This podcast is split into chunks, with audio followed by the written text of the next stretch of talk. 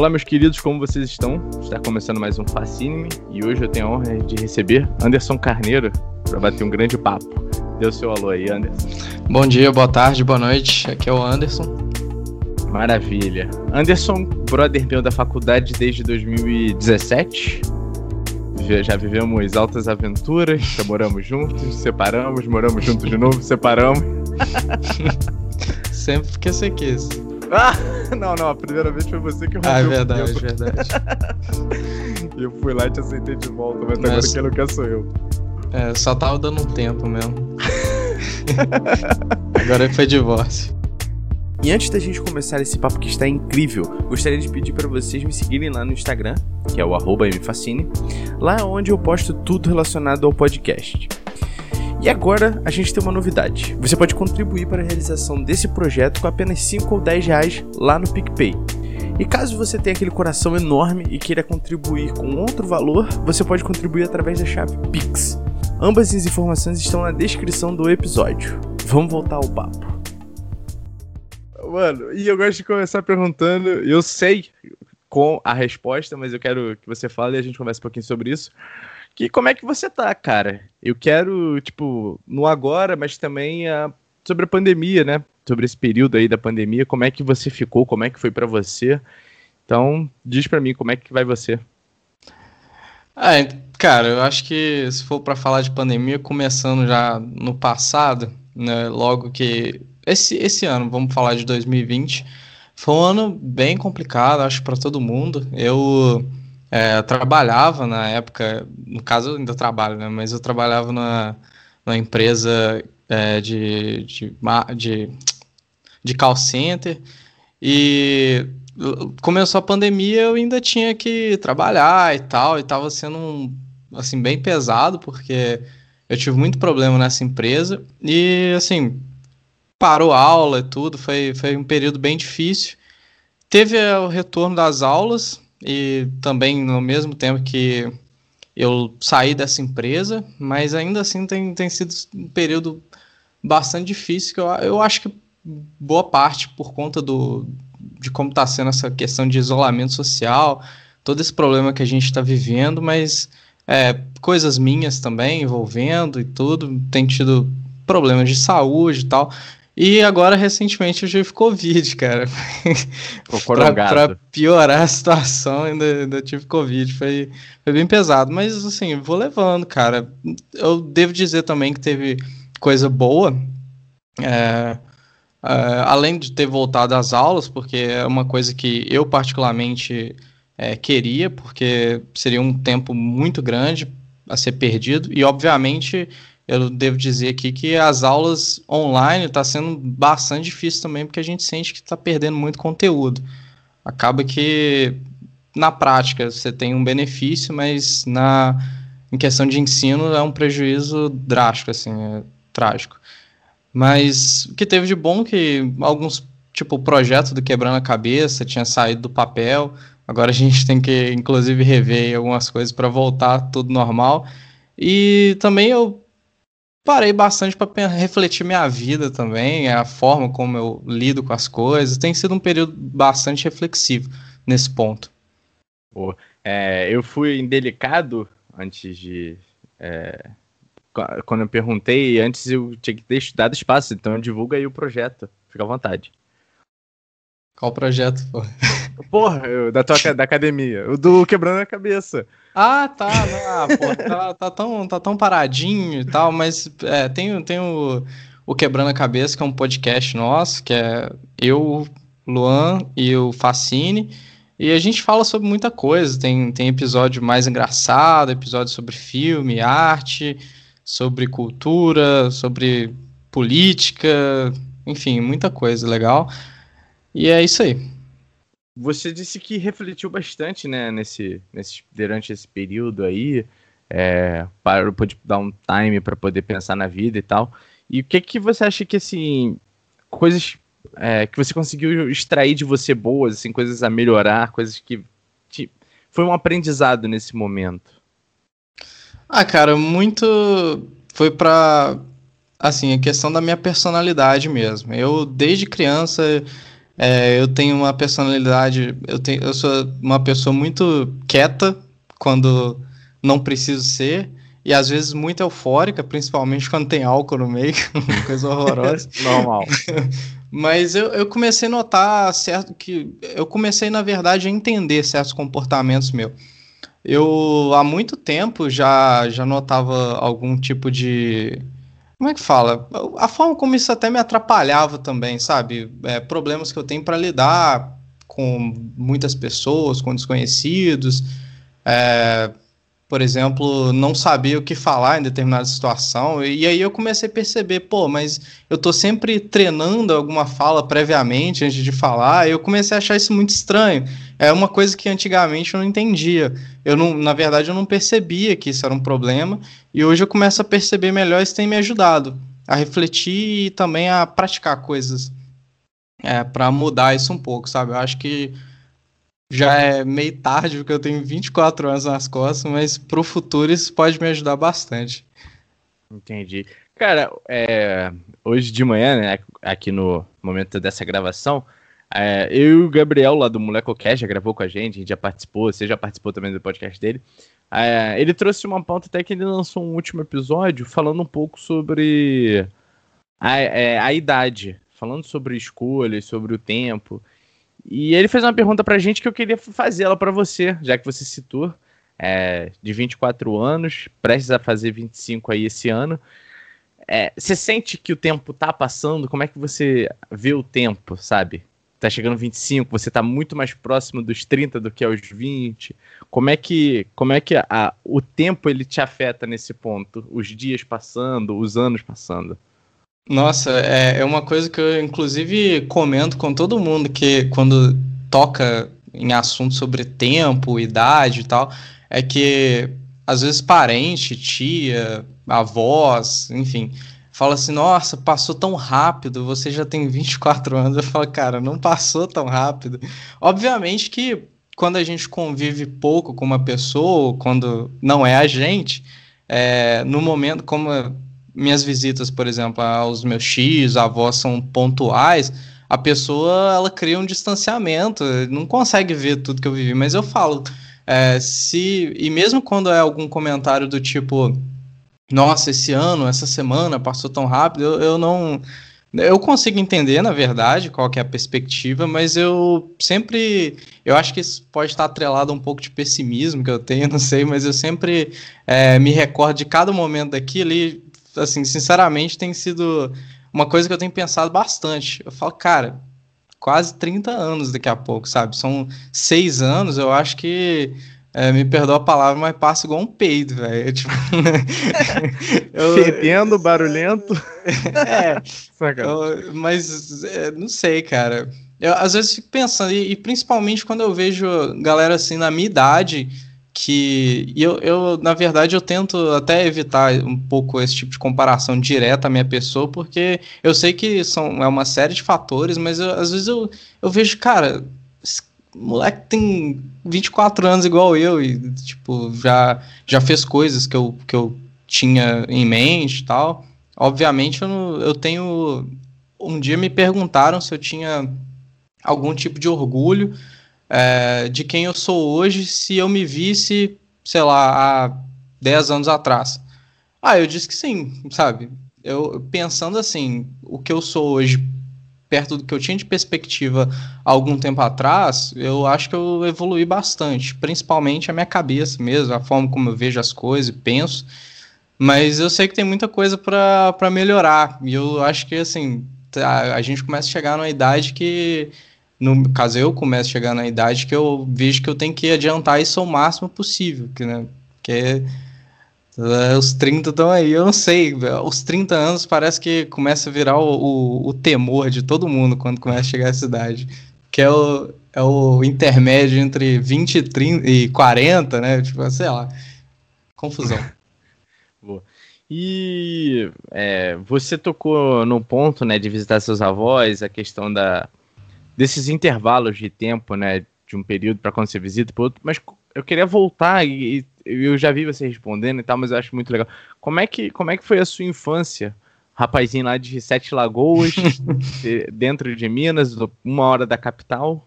Como é que foi crescer em Sete Lagoas, André? Ah, velho, assim. É, é, bem. É uma história bem, bem maluca, na verdade. Tem muita coisa engraçada que eu conto e tal. Tem muita coisa, assim, meio sad mesmo, que eu fico, caralho, olha só isso. E é até um motivo para às vezes eu ver, assim, a minha infância. Pô, eu cresci em Sete Lagoas, é, assim, meus pais, durante boa parte da minha infância, assim, é, moravam de favor, assim, em casas que, que não eram, às vezes nem alugadas, sério, a pessoa cedia, assim, ou por alguma merreca, enfim, só para ajudar mesmo. Morei em casa de parentes e tal foi essa foi, foi um pouco barra pesada, porque às vezes é meio chato, né? Até ficar na casa dos outros assim e tal. Mas foi assim, cara, eu aproveitei muito. Ah, sei lá, eu, costumo brincar que eu brinquei na chuva. É uma coisa que eu costumo comentar, que eu acho que foi uma coisa. É, é uma das lembranças que eu tenho, assim, mais. É, que mais. Não sei a palavra, mas é algo que me Sabe quando você tá ouvindo uma música e te dá uma nostalgia? Quando chove, eu lembro quando eu, sei lá, pulava em poça d'água, não importando se ia ter algum verme, qualquer tipo de parasita ali. Minha mãe ficava maluca, roupa suja, que não sei. Mas é uma coisa assim. E sempre estudei em colégio público. É, inclusive, eu tive muito problema com os colégios lá. Até hoje. É, eu, eu, eu falo, nossa, que as escolas, assim, mesmo as escolas estaduais, enfim, é, foi bem intenso, assim. Eu tive muito problema com escola. É, eu não era um aluno demônio, que, assim, eu conversava bastante durante um tempo, mas teve a fase também que eu simplesmente era muito quieto, não tinha amigo na escola, ficava só na minha, e ainda assim eu tinha problema que eu não conseguia assimilar determinadas matérias, tinha problema com o professor que não aceitava meu jeito, isso é uma crítica que eu tenho a todo o sistema de ensino no Brasil, que é assim, horroroso. E, sei lá, minha adolescência, é, comecei a ouvir muito rock and roll, que inclusive é uma coisa que a gente sempre brinca, eu acho que é um, um dos fatores engraçados. Eu cresci lá evangélico. E assim, muito crente, meu Deus do céu. É, fui não podia assistir Dragon Ball, que era coisa do capeta, e, enfim. e aí eu comecei a sair da igreja, embora a igreja fosse na minha casa. É, é, é uma ironia. A forma, o período em que eu comecei realmente, é, como é que eu digo, aderir ao, ao ateísmo, que eu comecei a perceber que eram ideias que estavam mais ligadas ao que eu pensava e todas as dúvidas, começou a preencher diversas dúvidas, comecei a me interessar mais por ciência, embora a ciência da escola não me atraísse muito, porque honestamente. E aí eu comecei tocar o foda-se mesmo pra igreja, essas coisas assim. Assim, eu não eu tento falar isso sem, sem desrespeitar ninguém, obviamente, mas foi um período, uma coisa muito difícil na minha vida foi o, a guerra que eu tive com a igreja, sabe? Uhum. É, meus pais hoje são muito mais de boa, sacou? Principalmente o meu pai, mas é, assim, tem muita coisa engraçada até também nesse período. E até que em certo momento eu, eu resolvi vir para Juiz de Fora com meu pai. Assim, resolvi porque ele pressionou bastante. Não queria. Mas você já, eu... já tinham parentes aqui? Já, já. Tinha okay. a minha tia, uma tia minha que morava aqui, sempre morou aqui em Juiz de Fora. É, e nós viemos, eu e meu pai. E, assim, era bem difícil a convivência também, porque é, eu, enfim, se ela ouvir, me desculpa, tia, mas seu marido era insuportável. é, e o filho também, que meu primo, nossa, tinha que. Era meio difícil. Se ele ouvir também, cara, é, enfim. É, é porque eu tô chegando nessa fase que eu, eu tô falando as coisas agora. Tô okay. desembarcando tudo. Não, tudo bem. É por tua conta. Lembrando que a opinião do convidado não reflete a do entrevistador. A, a do entrevistador. é porque o entrevistador não, não tá isento nessa. Mas é, é, isso, cara. Enfim, aí depois eu voltei para Sete Lagoas, fiquei um ano lá, aí vim para cá por conta própria, só que aí veio só eu, meu pai ficou por lá também. e tô aí desde então. É, a universidade, em 2017, o Matheus até citou, entrei para a universidade no ICH. Antes disso, é, só para mostrar o quão complicado foi. Lá, quando eu ainda morava em Sete Lagoas, desde bem criança, eu queria ser militar, queria ser da Força Aérea, tinha sonho de ser piloto, trabalhar com algum setor de aviação, assim e tal. É, e vim para Juiz de Fora ainda com a esperança de entrar na EPICAR, que é o colégio militar, da, que, é o, que é a Escola de Cadetes do Ar, se eu não me engano. Mas aí eu acabei desistindo, é, quis ser engenheiro, até cheguei a cogitar muito isso, passei em vestibular, mas enfim, deu bosta pra caralho.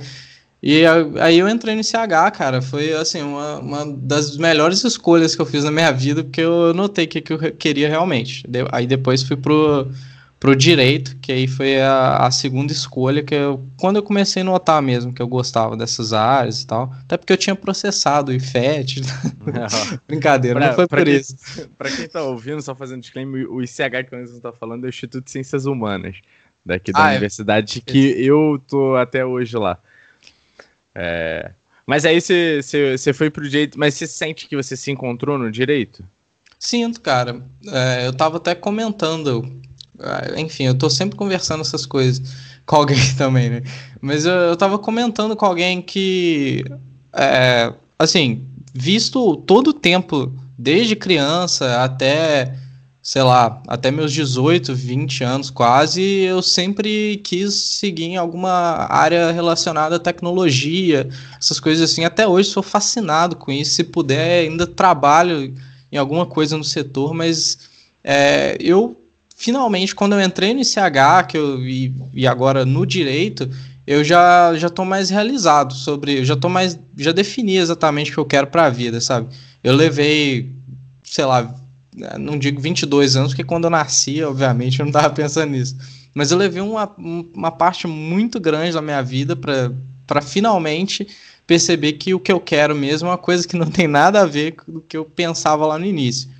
É, isso, assim, tem, tem reflexos, como eu disse, a minha idade, por exemplo, mas eu, eu tô tentando não importar muito é, no sentido de ser muito pessimista com isso. Acho que, sei lá, isso não vai, vai ser. É menos tempo daqui para frente, mas eu tô viajando pra caralho. Mas é, é isso aí. Eu, eu gosto muito do direito. É, assim, é uma, é uma coisa que me encanta, sabe? Que cada vez que eu vou aprendendo, eu, eu inclusive estava conversando também com, com colegas de faculdade que estão é, reclamando do, do, ensino remoto tal, que a gente não consegue aproveitar direito dos professores e tudo.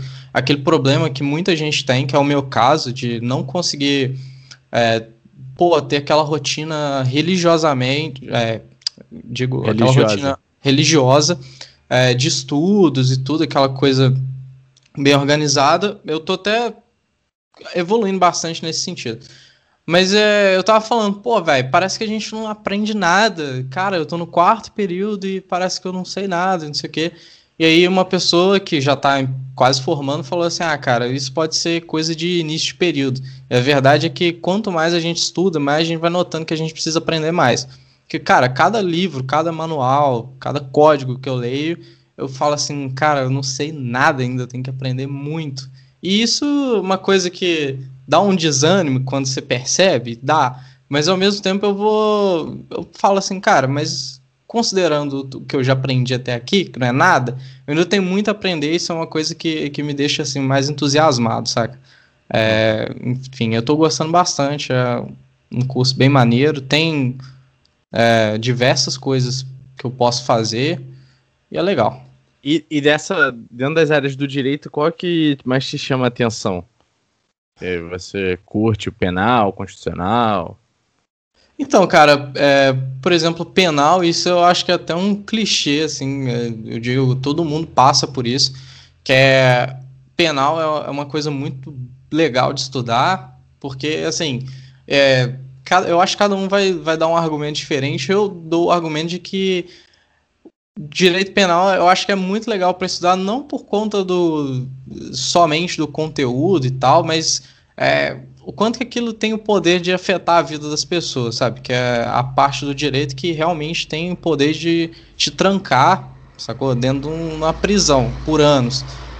É, e é lógico que eu não estou embelezando o direito penal aqui por conta disso, obviamente, mas sim pelo fato de o quanto a responsabilidade que você tem em ser um operador do direito, por exemplo, na área de criminal, porque você sendo advogado, você vai ter o poder de defender aquela pessoa, seja ela culpada ou não, ela tem o direito. Você sendo juiz, você vai ter o poder de decidir o futuro daquela pessoa. Enfim, é uma, é uma coisa assim muito fantástica. Mas eu, particularmente, não, não me identifico tanto, não me vejo tanto trabalhando na área. Até porque, para ser advogado na, de penal, meu Deus, é. Cara, você tem que ser muito teatral até. Eu fico vendo, assim, às vezes, é, tribunal do júri, os caras falando e tal. É uma coisa que não, não me encanta tanto, o trabalho em si. A teoria é fantástica de estudar. Eu gosto muito da parte de direito privado, sabe? Direito civil e tudo. Tem essas, essa onda nova no direito atrelado à tecnologia, que é. Uhum. Inclusive, tem muita gente estudando inteligência artificial, coisa assim. Eu acho que é, isso é uma coisa que me encanta bastante. Inclusive, assim, é, eu estudei direito privado no último período, várias vezes o professor reiterava essas questões, tudo. Uh, direito constitucional também é muito bacana, assim, principalmente é, na parte acadêmica você vê que tem muita, muito estudo a respeito, e quando você vai ver essas decisões do STF sobre inconstitucionalidade, outras coisas e tal, é bem bacana. É. E o que, que, você acha dessa introdução da tecnologia, da, por exemplo, da inteligência artificial, o, o direito ele ter que abranger isso também? É claro que não é impossível é impossível a, a, legislação acompanhar essa evolução. A gente já conversou uma vez sobre isso. Mas é, como é que você vê o, o direito ele prestando é, a sua contribuição para esse, esse avanço da tecnologia, da inteligência artificial, por exemplo, dos pilotos automáticos, enfim? Sim, é, lembrando, eu acho que a primeira coisa, quem estiver ouvindo e tudo, eu não sou nenhum especialista na área, na verdade, estou longe disso. Eu vou dar, assim, minha opinião puramente no que eu sei até hoje. Pode ser bem raso, mas eu acho que, enfim, eu tenho minhas considerações. É, igual você falou, o direito não, não consegue acompanhar as coisas assim tão rápido, sabe?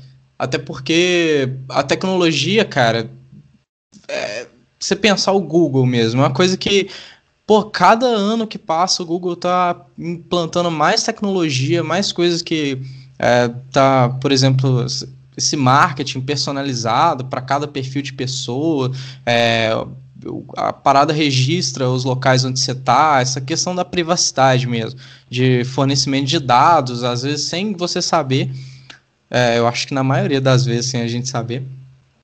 E e assim, é, é muito difícil acompanhar porque é, não tem norma para tudo que vai surgir. O direito não, não consegue prever antes de que surja uma, antes que surja uma tecnologia e fazer uma, uma lei para regulamentar determinada coisa. Por exemplo, o Uber, sacou? É, teve muita confusão. Hoje mesmo eu estava lendo também sobre a história da Uber é, teve muita confusão a respeito de, de regra trabalhista, é, de formas, é, como é que fala, desleais de mercado, até por conta das tarifas muito baixas que prejudicavam os taxistas. E assim, não tem como realmente direito, antes de algo desse tipo acontecer, ele prever. Então, assim, é uma construção mais lenta do que as empresas e a, a indústria vai, vai aplicando de tecnologia. O que acontece é que essa adaptação ela tem que ocorrer principalmente, é, por exemplo, me falaram um dia desses, ah, você está estudando direito, mas sabe que direito vai acabar, né? E tem professor de economia também, que eu já vi falando isso, mas eu acho que isso é uma afirmação meio é, muito controversa, eu diria até falsa. Mas por que, direito... que eles falam que o direito vai acabar? Ah, por exemplo, a medicina começa a ser dada remotamente, tem um movimento favorável a isso, e também o, alguns defendem que o Google deve substituir a, a, medicina em algumas décadas, porque já vai ter inteligência artificial podendo diagnosticar doenças, falam até em psiquiatra ou psicólogo fazendo isso. eu também não, não sou muito nem animado com isso e também acho que não vai ser uma coisa assim tão rápida. Uhum. Se isso um dia acontecer. É, mas o, o, direito, eu acho que menos chance ainda de acontecer algo do tipo.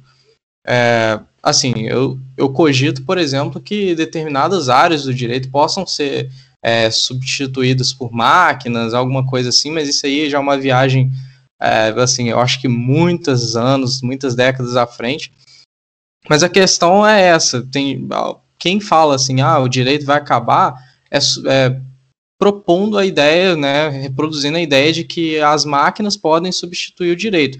Só que se você pensar assim, o, o direito ele é uma é claro, o direito brasileiro, por exemplo, ele é um direito codificado e tudo, não é, por exemplo, baseado em costumes, como é o caso americano e tal.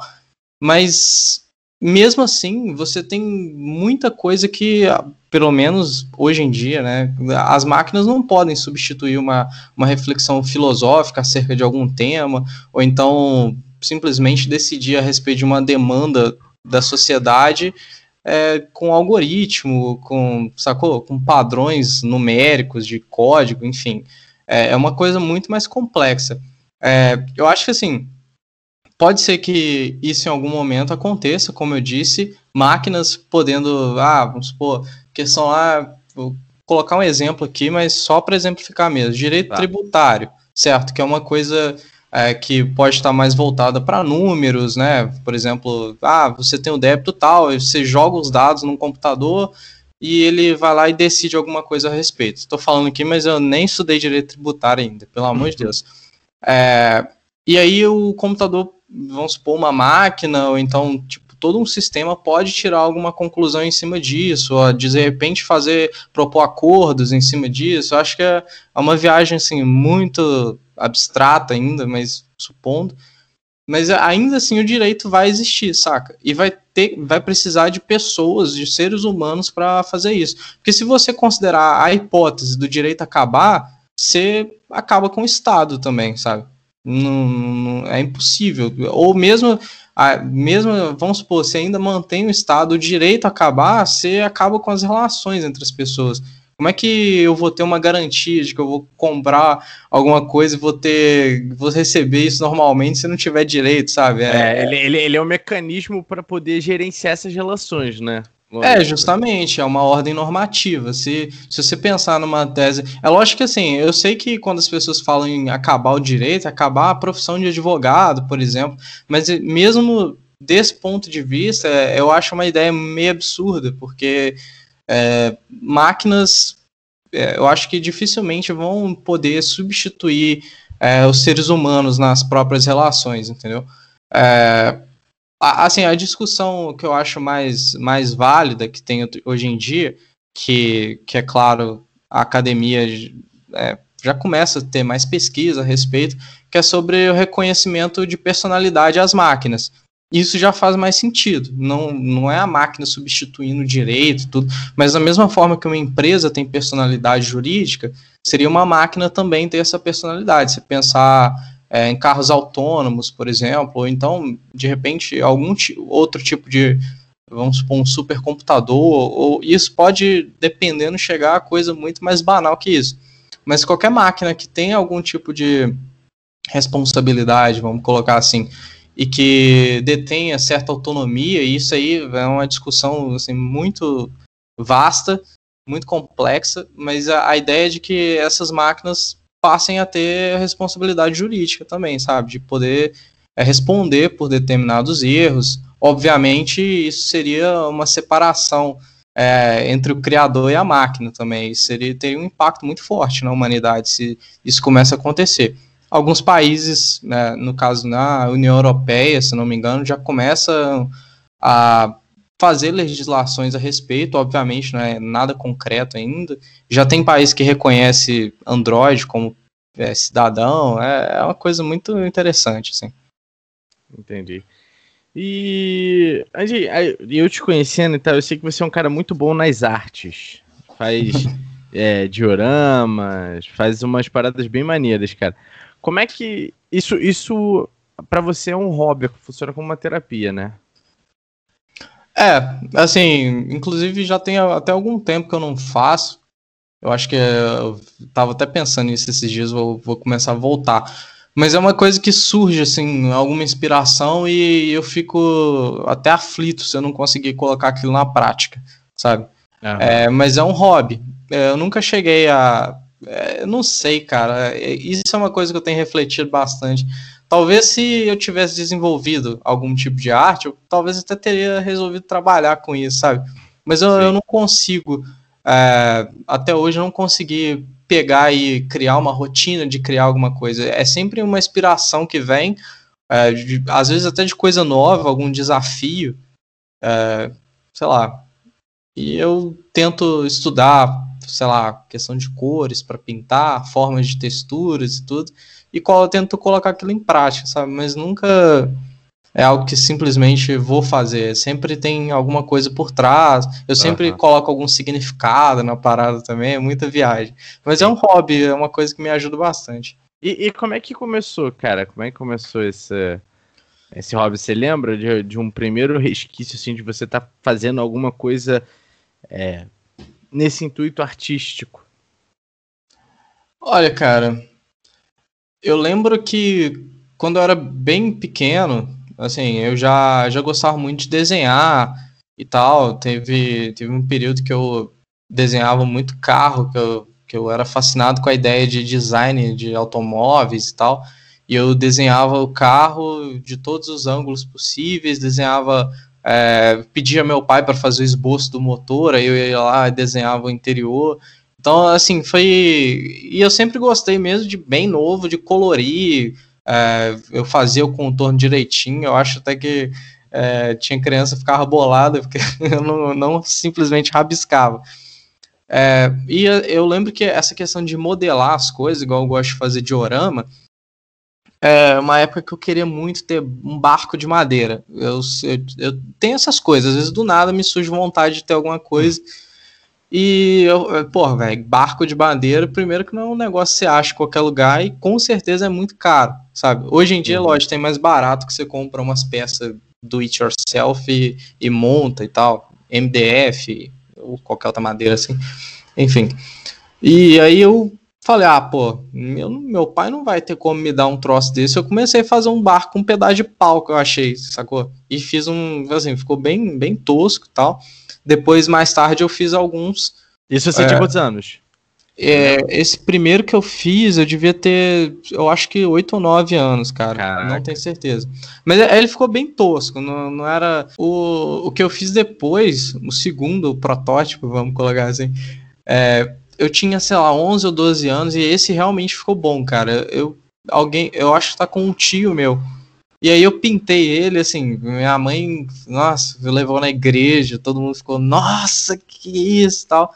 Porque realmente eu acho um trabalho bem feito. Eu fiz assim, com uma faca e eu acho que eu tinha uma lixa, talvez, alguma coisa assim. Eu sempre faço com qualquer coisa que eu acho pela frente.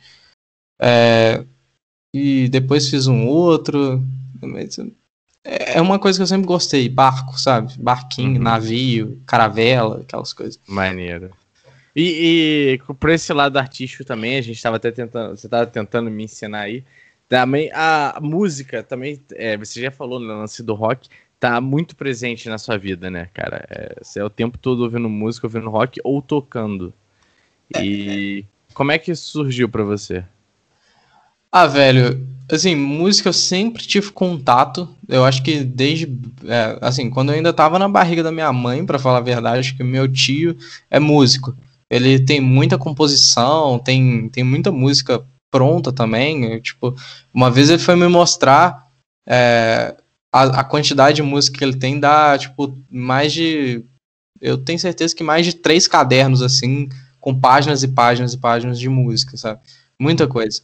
E, cara, ele vivia tocando e tal, e desde criança eu vendo, então sempre tive contato com o violão. Meus primos também, eu acho que um ou outro que não teve é, muito interesse, mas a maioria toca pelo menos um violão, alguns tocam até mais de um instrumento, bateria, guitarra, baixo, teclado, tudo, é, piano, né? E Assim, muito por conta de igreja também. Cara, igreja tem, tem esse lance, velho.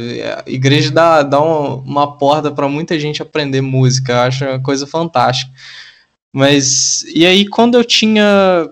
Deixa eu ver. Acho que 14 ou 15 anos, que eu falei assim: ah, vou pegar para aprender. Porque até então todo mundo falava, ah, Andinho, aprende, não sei o que e tal, mas eu tinha uma preguiça danada e minha mão era pequena, eu tinha, enfim, eu era desanimado. Passo por isso também. É, a mão, a mão pequena. A mão pequena. Aí, finalmente, quando eu tinha uns 15 anos, eu falei assim: ah, cara, eu quero tocar guitarra. Tal. Meu time emprestou uma guitarra que ele tem lá, surradona e tal, mas boa. É, e eu tocava desligada mesmo tal. E assim, com um mês, cara, acho um mês, um mês e meio no máximo, eu já tava tocando Knock on Heaven's Door, da versão do Guns, e com uns dois meses e meio eu já tava tocando Don't Cry, inclusive, com, inclusive foi bom. inclusive com solo, sabe? Assim, foi muito rápido. Mas também eu comia guitarra, sabe? Eu chegava da, da aula e não fazia mais nada. Eu deixava a mochila no quarto e começava a tocar guitarra. E até quatro horas da tarde, seis, se deixasse, sabe? Sim. Então você tem, você tem, além de ter o dom. É, não, além de ter o dom, não. Você tem o dom, né? Além da habilidade mesmo, da técnica, né? De você praticar o negócio, você, você vê que tem muito do dom, né? Tipo, pô, em dois meses você tirar isso é muito rápido, né? Pra quem não é, sabe eu... nada. É, eu acho que é assim um feeling, né? Pra, uhum. Pra não dizer dom, porque às vezes dom parece que é uma coisa muito intrínseca.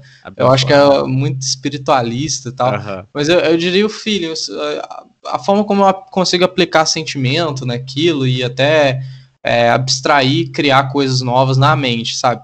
Uhum. É, porque como eu cresci vendo muita gente fazendo música é, e também escutei muito tipo de música diferente, é, sempre restrita a louvor de igreja hum. é, e muito rock, assim, tal. É lógico, outros estilos também, sei lá, blues, country, coisa assim. Mas eu e, e eu gostava de música clássica quando eu era criança. Por incrível que pareça, as galera na escola até me zoavam que às vezes eu saía com os troços assim do nada. Mas eu, eu curtia. E eu aprendi, não sei, eu não consigo explicar muito isso, mas e eu não tô falando aqui que eu sou nenhum gênio da música, não. Mas mesmo não sabendo teoria musical, porque eu sempre tive uma preguiça danada de aprender, eu consigo criar coisa nova, improvisar, principalmente de cabeça, assim, porque é, infelizmente você não saber a teoria musical te deixa muito limitado. E, sei lá, uma coisa que às vezes um cara que manja muito levaria sei lá, questão de minutos para fazer, eu levo um tempo a mais, mas consigo reproduzir música de cabeça, né? Enfim. É, isso, tem, isso eu acho incrível. Você acha maneiro? Você só ouve você consegue tocar, porque eu já vi. É, isso, isso é, é, tem essa questão do feeling, sabe? De, de conhecer padrões musicais e, e, pensar. Eu acho que. Eu não, eu não sei explicar isso realmente. Eu acho que teria que. Mas também a questão de, pô, cara, eu já enfiei tanta cara naquele troço que eu mesmo sem saber a teoria, mesmo sem saber é, qual nota o cara tá reproduzindo, pelo som, eu consigo saber em qual parte do braço, mais ou menos, ele e qual nota mais parecida aquilo ali vai dar. E... Você consegue já ter um som inicial, né? É para reproduzir, você já consegue reproduzir um som inicial e aí vai aperfeiçoando, né? É, assim, rock and roll é, é muito de boa, porque, assim, de boa, eu sei que é, tem muita coisa difícil tal. Até eu tem coisa que eu não, nem me atrevo. Mas música pop no geral, música popular, é, geralmente não varia muito de três acordes, sabe? Uhum. Então é uma coisa de boa. Às vezes o que algum arranjo, um solo, uma coisa assim é mais difícil, mas você, você conhecendo padrões, é, às vezes lembrando de outras músicas que tem algum som parecido, eu consigo tirar alguma nota, é, e, e, improvisar até bem, sabe? É, é doideira. mas mas eu, eu realmente, teoria. até hoje eu não desencanei disso. Boa. E, cara, é, mais um dos seus hobbies aí é, é, a astrofísica, né? Você é muito fã dessa, dessa parte é, da física, né? E Aí eu vou fazer a mesma pergunta igual eu fiz pra arte. Quando que começou isso, Andy? Quando é que você começou a ter essa curiosidade aí sobre o espaço? É, cara, então, como eu disse, desde bem criança, eu tinha muita fascinação por área de tecnologia e tal. É, quando eu falava que queria ser piloto de caça e tudo, eu, eu pensava na possibilidade até de, sei lá, ser astronauta, porque são profissões que é, é, difícil, né? Todo piloto, na verdade, são raros, mas é uma possibilidade, até porque eu estava influenciado por conta do, do Marcos Pontes, na época que, uhum. pô, um brasileiro no espaço e tal. É, Marcos Pontes hoje, infelizmente, não. pô, eu gostava do cara. Eu gosto dele até hoje. Não, e eu acho que não, não, desmerece o que o cara fez e tal, mas é, na, é, velho, pelo amor de Deus. Mas Vamos lá. O que acontece? Eu acho que isso começou principalmente quando, naquela fase que eu disse que é, eu comecei a me interessar mais por, por ciência de forma geral e, e comecei a encontrar numa perspectiva ateísta preenchimento para coisas que, que eu não conseguia entender e que muitas vezes assim o problema da, da religiosidade eu digo no sentido quando se trata de uma. A pessoa fica muito restrita à religiosidade, não consegue abrir a mente para outras coisas, é que ela acha na religião a resposta para tudo. E religião não tem resposta para tudo, da mesma forma que a ciência não tem objetivo de ter resposta para tudo. É, então, quando eu perguntava, sei lá, ao meu pai, pai, é, como é que Deus é? Aí ele pegava alguma referência na Bíblia lá e falava assim, mas na verdade é, a gente nunca vai saber, porque ele é assim, assim, assado, não sei o que, a gente não consegue, que a gente não suportaria ver Deus. Aí eu ficava assim, pô, mas que, que saco, né? Pô, sabe? E eu duvidava, às vezes vinha umas dúvidas, eu ficava me culpando por duvidar e tal. E, e assim, eu comecei a procurar outras coisas, sabe, cara? Eu falava assim, ah, porra, mas é, como é que Deus criou o mundo? Eu, eu perguntava, o que que vinha, como é que Deus foi criado? Aí, ah, ele sempre existiu. Eu falo, pô, mas aí, peraí, então a gente tem aqui um, um, um problema cronológico aqui, mas vamos ver. E aí, eu, velho, Discovery Channel, basicamente. Discovery Channel, National Geographic, foi, assim, duas coisas que eu acho que mudou minha vida mesmo. O Discovery Channel, depois eu fui ver que tem muito conteúdo deles que assim, é absurdo, mas o que eu, os que eu via principalmente eram os documentários sobre é, astrofísica, é, enfim, e cosmologia, que tinha a participação do Stephen Hawking, e eu acho que até aquele ator é, americano que faz o filme O Todo Poderoso, o, o Morgan Freeman. Morgan Freeman participou de um desses documentários também. E eu comecei a me interessar muito. Eu falei, porra, física de buracos negros, que merda é essa? Porque quando eu era bem criança, eu via as pessoas comentando: nossa, dizem que no céu existe umas coisas, buraco negro, que diz que é a porta pro inferno. Aí eu ficava, nossa, a porta do inferno, meu irmão. Mas aí eu fui ver o documentário e eu falava assim: não, cara, isso é uma coisa muito mais complexa, muito mais foda que simplesmente a porta do porta inferno. Do inferno. é, tipo, a galera quer resumir tudo. A, ah, Triângulo das Bermudas, é, dizem que é a porta do inferno. Não, velho, na verdade é só uma região que aconteceu umas paradas muito bizarras. E eu comecei a me interessar muito. E aí, depois de um tempo, eu vi a série Cosmos do Carl Sagan, que assim foi fantástico também. E eu comecei a adquirir muita informação a respeito. Obviamente, eu não sou nenhum.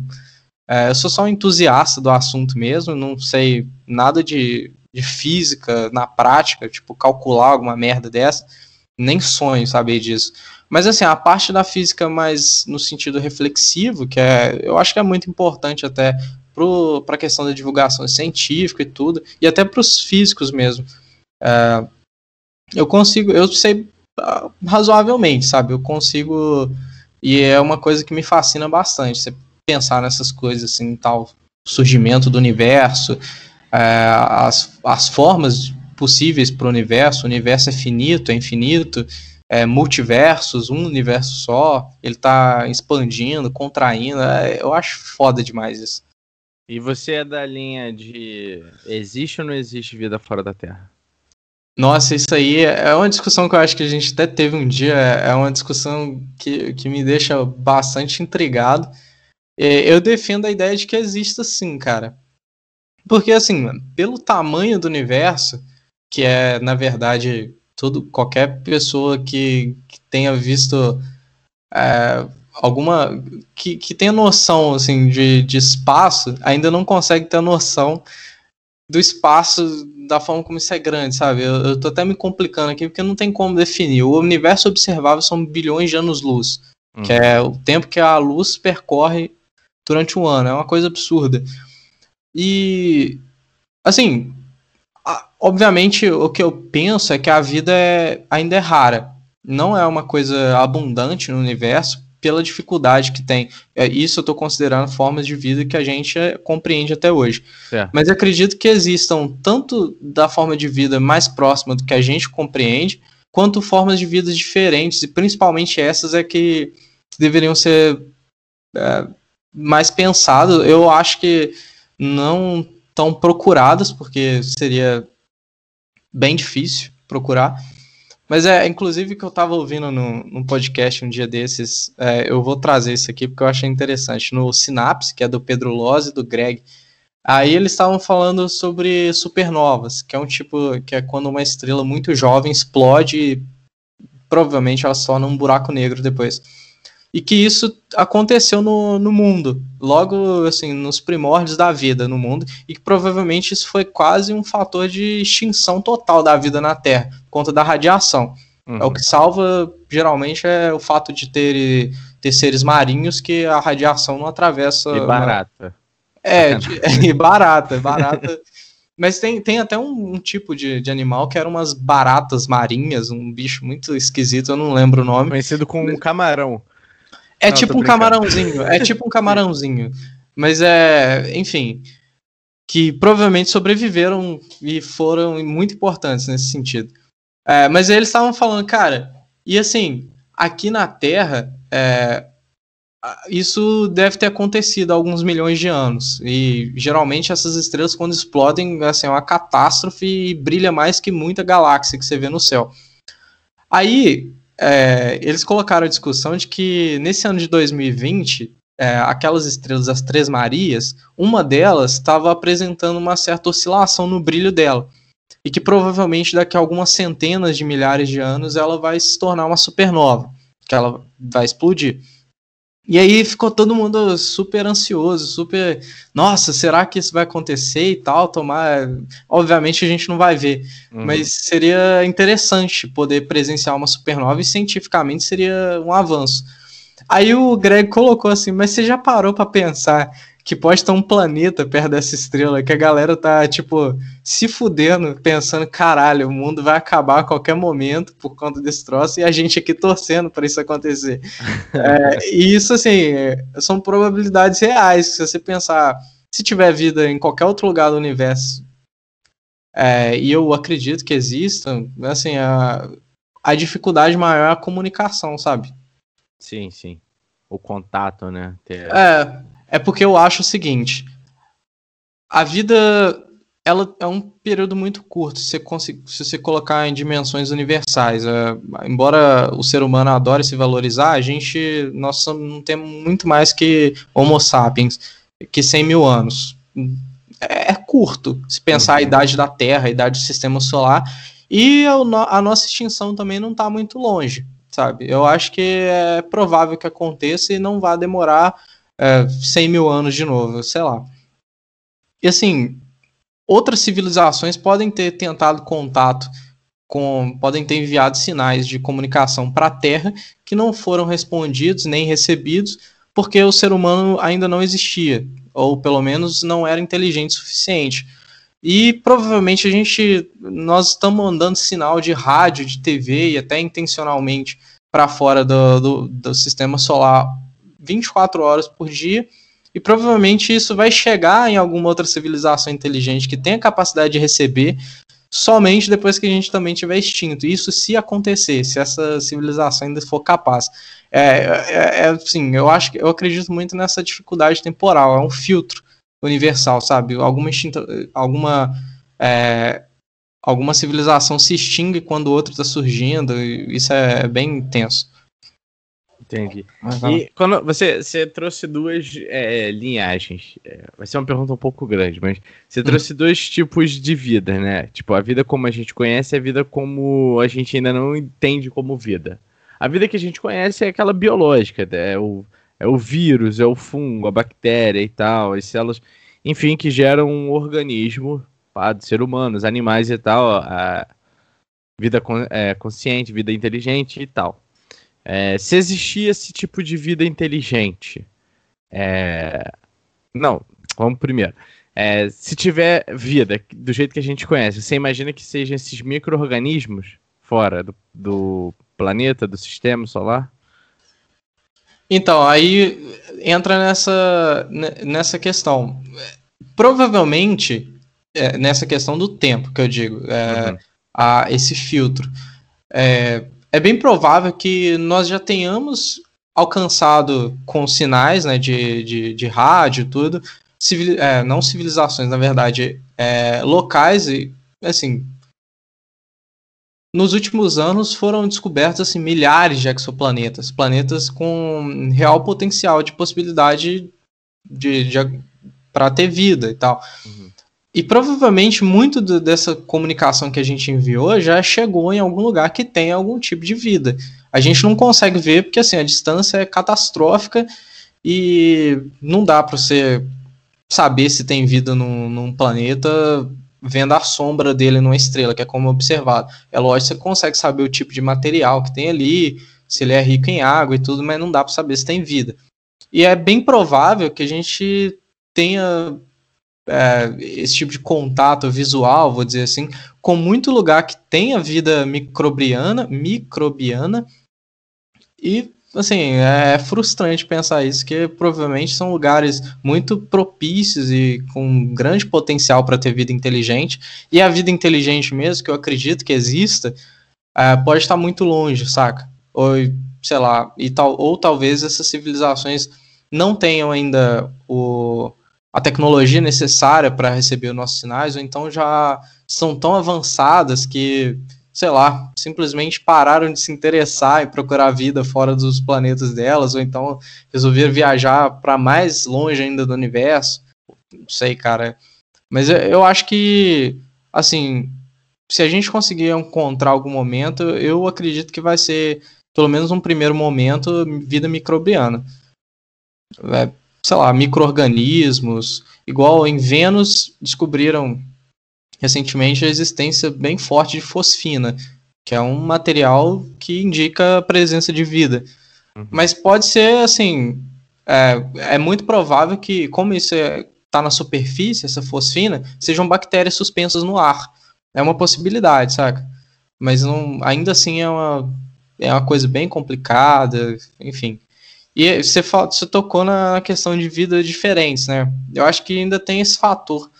Porque a nossa vida é carbono, água, nitrogênio e tal, mas, sei lá, vai que as formas de vidas mais presentes aí fora do sistema solar sejam feitas de algum outro tipo de elemento, ou até elementos que a gente não conheça, ou então, sei lá, mas é, eu até coloquei isso no episódio do, do Quebrando a Cabeça. Vamos, vamos, supor, assim, na pior das hipóteses, um, um ser que é, tem o corpo majoritariamente formado por urânio, sabe? É, seria coisa impensável. Mas... Então, esse, esse seria o tipo de vida que a gente ainda é, não entende, né? Que a gente não conhece, né?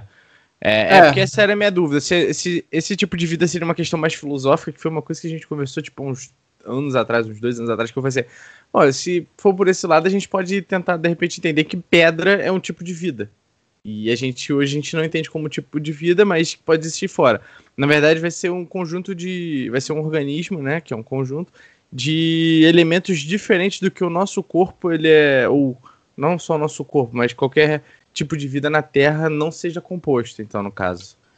É, justamente. É porque assim, se você pensar pelo contexto como essa vida surge, e aí entra, é claro, entram outras discussões, por exemplo, há teses que defendem que a vida na Terra, ela, na verdade, é extraterrestre, que ela pode ter vindo com asteroides e tudo. Uhum. É uma possibilidade, embora eu não considere... Os elementos, né? Os é, elementos que compõem. Não, a própria vida, tipo, micro-organismos que chegaram ah, na Terra certo.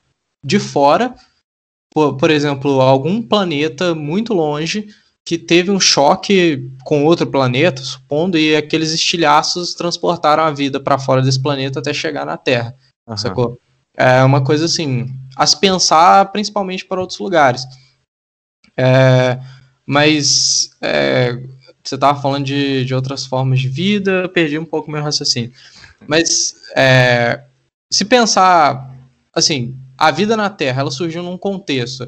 A tese que tem é que, por exemplo, eu estou falando isso aqui também, não sou biólogo, meu Deus. É, era uma mistura de água, né, que você tinha. É, eu acho que tinha muito carbono nessa água, é, de alguma forma ela é muito enriquecida com minerais, e auxílio de descarga elétrica que tinha na atmosfera e aquela parada toda, misturou oxigênio, enfim. E aí foram surgindo as primeiras moléculas orgânicas que foram se organizando e formando organismos, bactérias e tudo, depois virou planta, enfim. Se você pensar um outro lugar que tenha uma um ambiente muito uma menos condição, propício, né? é uma condição muito menos propícia a esse tipo de vida que a gente conhece, mas que de alguma forma possa surgir assim num ambiente muito mais quente uh, ou num ambiente muito mais frio.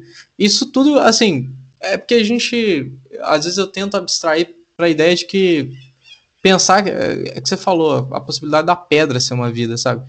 É, acho que vida, na verdade, vida tem alguns critérios, né, para você considerar alguma coisa vida. Acho uhum. que é muito uhum. importante esses critérios.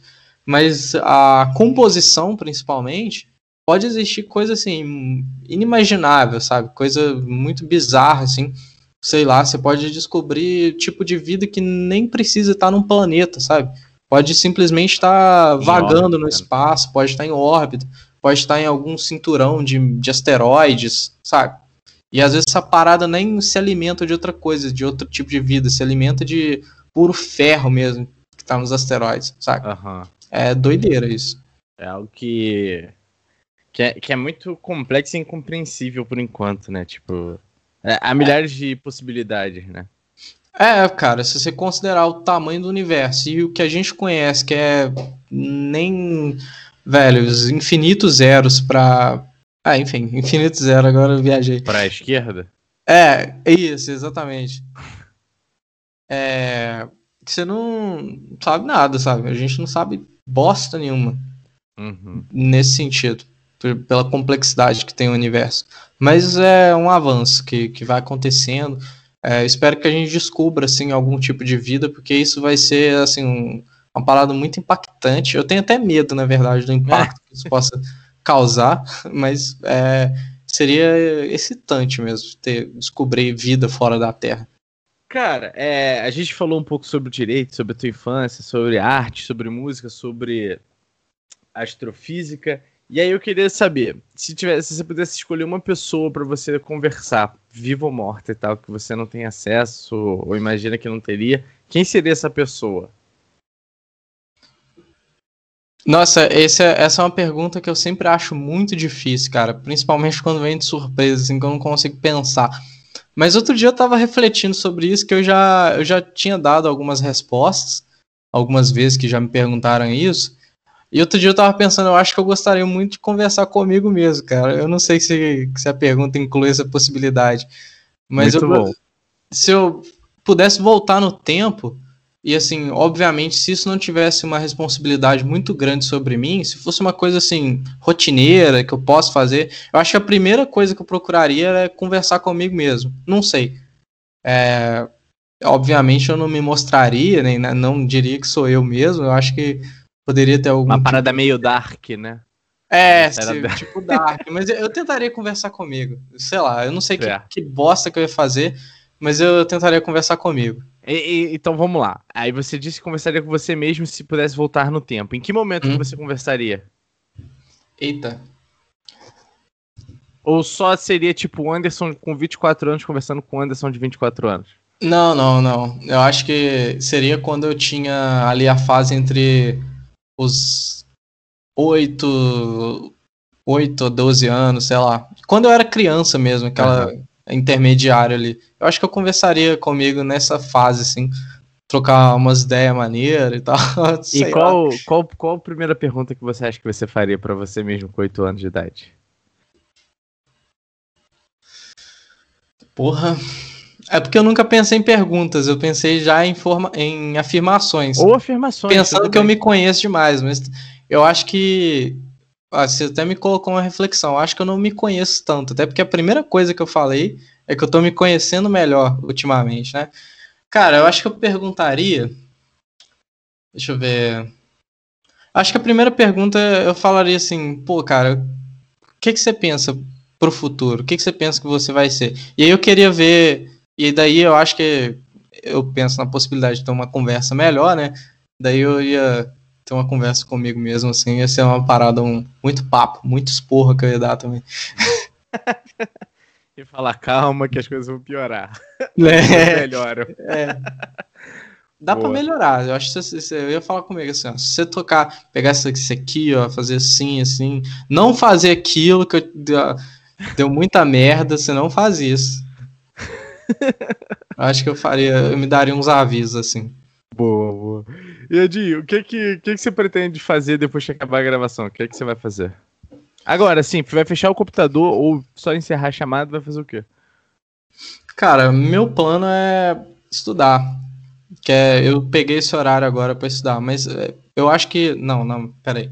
Na verdade, a primeira coisa que eu vou fazer é tomar água, que eu tô com sede. Uhum. E depois eu provavelmente vou ver uma aula aqui. Aula de quê? Que vai estar pra ver agora. De penal, que eu tenho que pegar filme com esse troço, que não é fácil, não. faz parte. Faz parte. E a última pergunta é: quem você indicaria para participar aqui do Fascine? Uma pessoa que você gostaria de ver aqui, mas que você pudesse fazer um meio de campo. Então não pode ser tipo. Pode ser tipo o Pedro Luz, mas se, só se você puder fazer um meio de campo. Mas quem você gostaria de ver aqui? Puta que pariu. Pô, é porque assim, eu posso tentar fazer o meio de campo com o Pedro Losso, por exemplo, mas não é uma garantia, né?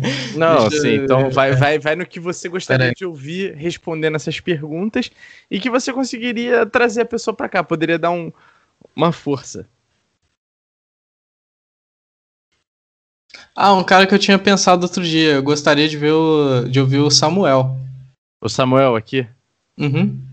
Boa, boa. Então você tem que fazer aí o meio de campo para trazer ele aqui. para quem tá ouvindo, Beleza. Samuel é um amigo nosso também da área do direito e principalmente do direito da, é, sobre a é, tecnologia, inteligência artificial. Beleza. Anderson, doeu? Foi tranquilo? Foi tranquilo, foi tranquilo, foi bom. Então, muito obrigado pelo papo, foi sensacional. E muito obrigado a todo mundo que ouviu. Até mais. Valeu.